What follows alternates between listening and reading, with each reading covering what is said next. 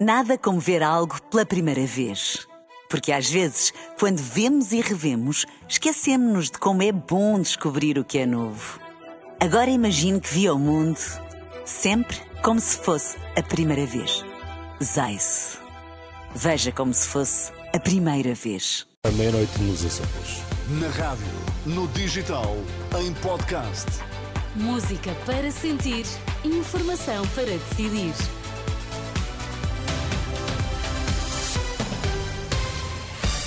Notícias na Renascença, destaques esta hora. PS e PCP indiferentes sobre salários e leis laborais, mas admitem repetir acordo à esquerda. A AD e Livre querem consenso na justiça, mas defendem caminhos diferentes para reter jovens em Portugal. O Porto, na última noite, regressou às vitórias.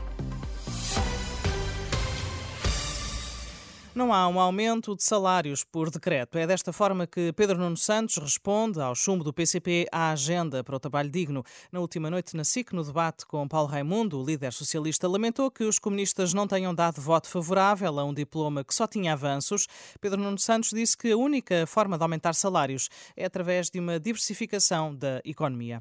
A agenda, a agenda, para o Trabalho Digno foi a primeira reforma a sério do trabalho que não teve nenhum recuo, só teve avanços. Infelizmente não pôde contar com o voto do PCP porque não, tinha, não estavam lá algumas coisas que o PCP achava que tinham algumas, estar. E, portanto, algumas. certo. E do ponto de vista salarial, o PCP fala várias vezes que quer aumentar salários.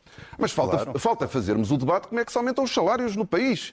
E, esse- e é, e é na diversificação da economia que nós vamos conseguir ter criar condições para que a economia portuguesa e as empresas possam pagar melhores salários. E isso para dizer o quê em É relação ao para do dizer, PCP? para dizer que esta é a única maneira de nós conseguirmos aumentar de forma sustentada os salários em Portugal. Não é decretando aumentos salariais, porque a economia não funciona assim.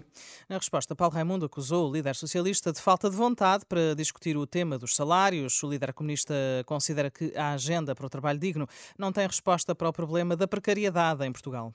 Qual é a resposta dessa agenda para os 1 milhão e 800 mil trabalhadores que trabalham em turnos, que trabalham em trabalho noturno? Qual é a resposta dessa, dessa agenda digna para a questão central que hoje se coloca do ponto de vista da, da contratação coletiva? Para as questões fundamentais que têm a ver com os salários e têm a ver com as questões da precariedade. É curioso, Pedro Nuno Santos, quando vem criticar, eh, fazer observação sobre a nossa proposta, utiliza exatamente o mesmo método que utilizou o Rui Rocha no debate que tive com ele. Como é que se paga? Quanto é que custa? É, o método é que isso é e quando importante. nós, é verdade, é verdade. Quando nós não temos vontade para as medidas, a primeira questão que se pergunta é quanto é que custa. Paulo Raimundo, no frente a frente com Pedro Nuno Santos, e onde, apesar de muitas divergências em áreas como a saúde ou a importância da NATO, os dois candidatos admitiram repetir um acordo à esquerda, tal como aconteceu em 2015, na altura da Geringonça. No outro debate televisivo que- decorreu na TVI, Aliança Democrática e Livre defenderam um consenso alargado para melhorar a justiça, com o líder do PSD a propor um prazo máximo de 72 horas para uma decisão de um juiz de instrução, mas ambos divergiram nos apoios para os jovens. Luís Montenegro afirmou que para manter os jovens em Portugal é mais importante subir os salários do que implementar este tipo de hábito.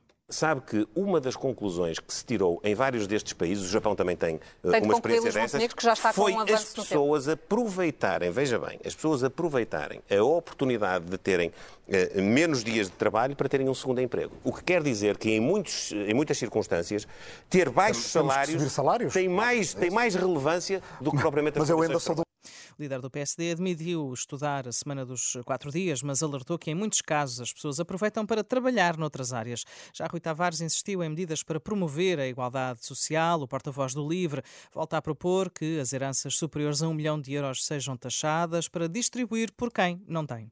Nós queremos estudar durante este ano, alargadamente, com a Segurança Social, com especialistas, com peritos, com a Academia, a instituição de um sistema de herança social. O que é que isso significa? Significa que poderíamos, por exemplo, ou através de certificados de forro, ou através de um imposto sucessório sobre grandes heranças, heranças acima de um milhão de euros, Alguns eh, dos temas eh, no debate entre Luís Montenegro, da AD, e Rui Tavares, do LIVRE.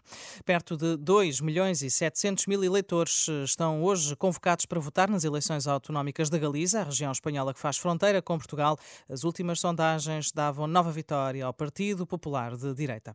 Na última noite, o Porto recebeu e bateu Estrela da Amadora por 2-0. Galeno e João Mário marcaram os golos que permitem aos Dragões voltarem às vitórias. Com este resultado, os azuis e brancos aproximam-se do topo da tabela, ficam a 4 pontos do Sporting e do Benfica, sendo que tem mais um jogo que as Águias e mais dois que os Leões. O Foco do Porto vai jogar na próxima quarta-feira, frente ao Arsenal, jogo a contar para os oitavos de final da Liga dos Campeões.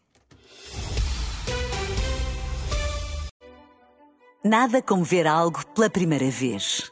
Porque às vezes, quando vemos e revemos, esquecemos-nos de como é bom descobrir o que é novo.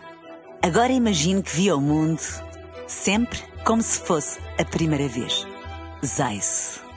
Veja como se fosse a primeira vez.